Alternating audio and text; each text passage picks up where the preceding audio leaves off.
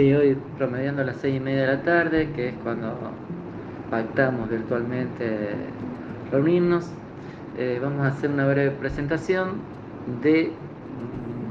mm, uno de los liderazgos intelectuales eh, en América Latina, una de las eh, contemporáneamente autoras más leídas en el trabajo social latinoamericano, que es el caso de Marilda Yamamoto. ¿Por qué Marilda Yamamoto? Eh, fundamentalmente porque nos, nos permite una síntesis con este libro, Servicio Social y Contemporaneidad, una síntesis de las mayores contribuciones del servicio social brasilero, del trabajo social brasilero, eh, a partir de una perspectiva, un enfoque que eh, no hemos privilegiado hasta ahora en la unidad, que es el enfoque marxista, eh, las contribuciones del marxismo contemporáneo al trabajo social desde la particular perspectiva brasilera. Fundamentalmente ustedes en la trayectoria de formación, llegando a un quinto año, han leído autores como Marita Yamamoto, José Paulo Neto, eh, Vicente de Pablo Faleros, de alguna manera los clásicos y contemporáneos que vienen de los 80, iluminando muchas de las cuestiones del oficio. Pero aquí, centralmente, las contribuciones de Marilda son en relación a eh, el pasaje de la categoría o de la lectura del oficio mm, como práctica profesional, con las contribuciones de la sociología de las profesiones, a pensarla en términos de la categoría trabajo a partir de las contribuciones de la lectura que nos brinda el marxismo clásico y contemporáneo para leer el oficio, para leer la autonomía relativa del oficio, para leer las contradicciones presentes en la relación capital-trabajo al interior y eh, mapeando cada uno de las condiciones de trabajo del oficio. Y en ese sentido nos parece una contribución central, fundamentalmente a partir de la sociología del trabajo marxista que nos permiten revisar la materia prima, las condiciones de trabajo, los procesos de trabajo, cómo pensar los procesos de trabajo a partir de las coordenadas del capitalismo financiero en América Latina y a partir de la reproducción de nuestro proceso de trabajo en las lógicas públicas, privadas de la política social. En ese sentido nos parece una contribución eh, excelente porque nos hace pensar también como trabajadores, no solo como profesionales en el campo del oficio, y también trabajadores que se hacen cargo de la gestión del no trabajo, paradojalmente, o parte de la gestión del no trabajo. En ese sentido nos parece un texto sumamente enriquecedor, el texto Servicio Social y Contemporaneidad. Breve trayectoria de Marilda Yamamoto, breve historiografía. Eh, primero, eh, tener en cuenta que esta minera de Fora empezó allá por los años, por, mitad, por la segunda mitad de los años 60, su formación, su vida universitaria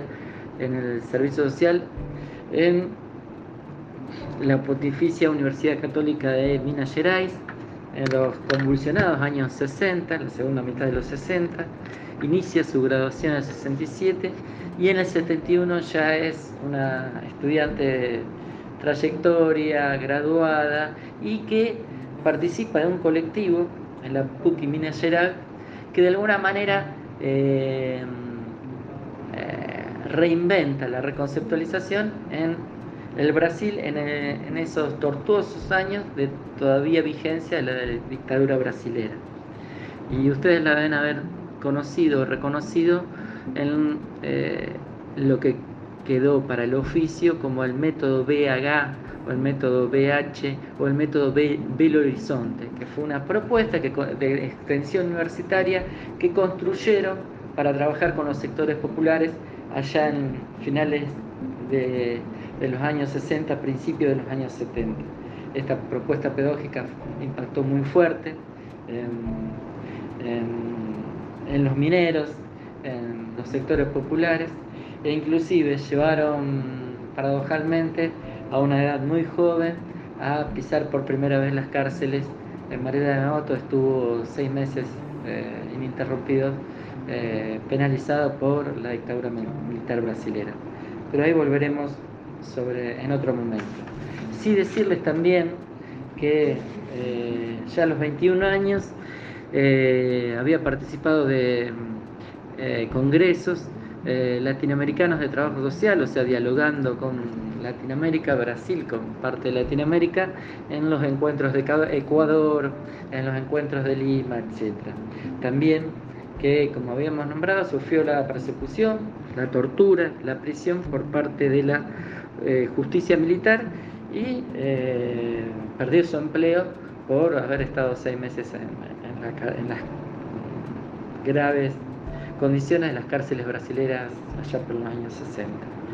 Hoy, eh, dictadura militar, hoy reivindicada por el fascismo de Bolsonaro contemporáneamente. También dos o tres cuestiones que nos interesa de la trayectoria de Marita Yamamoto. Fue una de las que participó de alguna manera del, de, un movimiento latinoamericano del trabajo social que, fue, que quedó en la historiografía profesional como eh, el Centro Latinoamericano de Trabajo Social, el CELAC, que de alguna manera fue una fuente de, de formación, de capacitación, de elaboración de materiales para los estudiantes, docentes y trabajadores sociales de los años 80 fundamentalmente de los años 90. O la transición democrática, quienes, quienes nos incluimos en la cátedra durante la, en la carrera de trabajo social, en, el caso Rosario, los materiales del CELA, la revista Acción Crítica, los materiales de Marilda, eh, de José Paulo, de Vicente de Pablo Faleiros, de Manrique Castro, de numerosos autores, de Roberto Alayón, de Estela, de bueno, fueron producto también de ese de ese particular, de esa particular experiencia del CELAT, cuya mm, presidencia ejerció durante un buen tiempo nuestra querida Margarita Rosa Pagasa. después de reconocida trayectoria docente en Rosario durante un tiempo y de reconocida trayectoria en la Universidad Nacional de La Plata. También, volviendo a la experiencia de Marilda, ella siempre le interesó, por su particular eh, experiencia de oficio, dos líneas de trabajo, pensar el trabajo social y pensar la cuestión agraria en Brasil, por lo que estuvo en permanente eh, diálogo con el movimiento sin tierra brasilera, con la cuestión agraria en Brasil y con los sociólogos más clásicos del Brasil como Octavio Iani, que les recomendamos que hagan una breve investigación en las redes para reconocer uno de los mayores sociólogos brasileños como Octavio Iani. Marilda entonces, su biografía es parte de la biografía del oficio en América Latina. La nombramos con el método Belo Horizonte, uno de los clásicos que, se hacen confrontaciones metodológicas en trabajo social, dos para leer los problemas de, de los metodologismos en trabajo social, pero también valorizarlo como una de las fuertes experiencias de extensión universitaria de la reconceptualización. También su pasaje y parte de exilio en el CELAT, en Perú, y donde